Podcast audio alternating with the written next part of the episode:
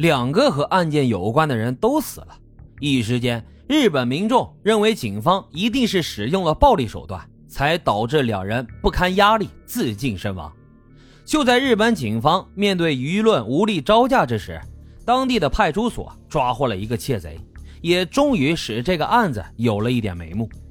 这位二十四岁的无业男子呢，名叫石川一雄，也是个部落民，还是 B 型血，并且曾经也在那家养猪场里面工作过。石川一雄的笔记也跟绑架信上的字迹非常相似。交赎金的时候，受害人的二姐中田美惠和最近的几位警员都认为石川一雄的嫌疑和那天晚上的嫌疑人基本上一致。经过一番调查，五月二十三号，当地警方就将这名因为盗窃被抓的年轻人认定为绑架案的嫌疑人。经过多番审问。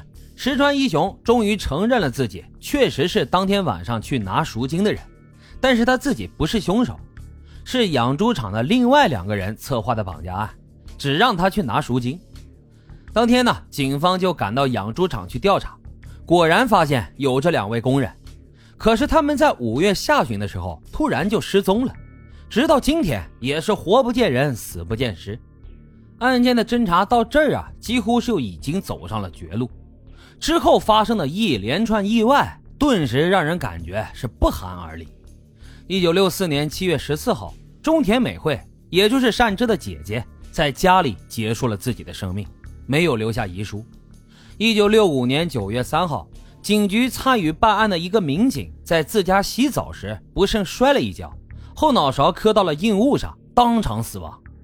而他就是当年交易赎金时被嫌疑人发现的两个警察之一。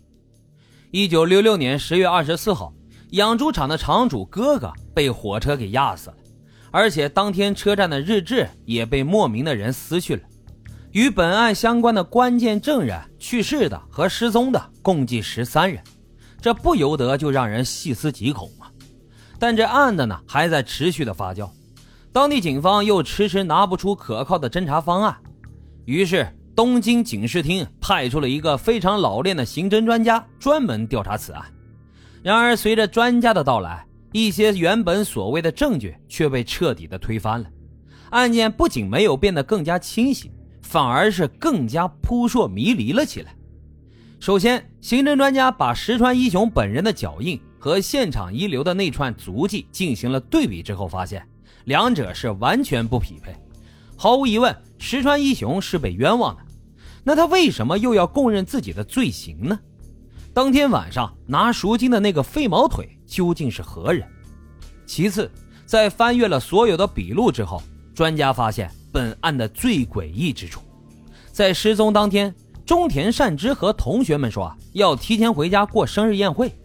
然而，无论是父亲、哥哥还是姐姐，都完全不知道有这个事儿。那天啊，也没有人给他准备生日宴。那这一天下午，中田善之究竟去了哪里？他口中的家人又指的是什么人呢？顺着这个思路，专家化验了中田善之胃中的残留物，找到了番茄和土豆的残渣。而当天学校的午餐呢是咖喱肉，其中并没有番茄和土豆。那他又是跟谁一起吃下这最后的晚餐呢？种种无法解释的疑点，让刑侦专家的调查是举步维艰。最终，这个案子成为了一起搁置的悬案。直到五十多年都过去了，日本官方与媒体似乎都在有意无意地避谈此事。在两千年前后，曾经有一位网友指出，宫崎骏的动画《龙猫》就是根据此案改编的，种种细节与本案高度的相似。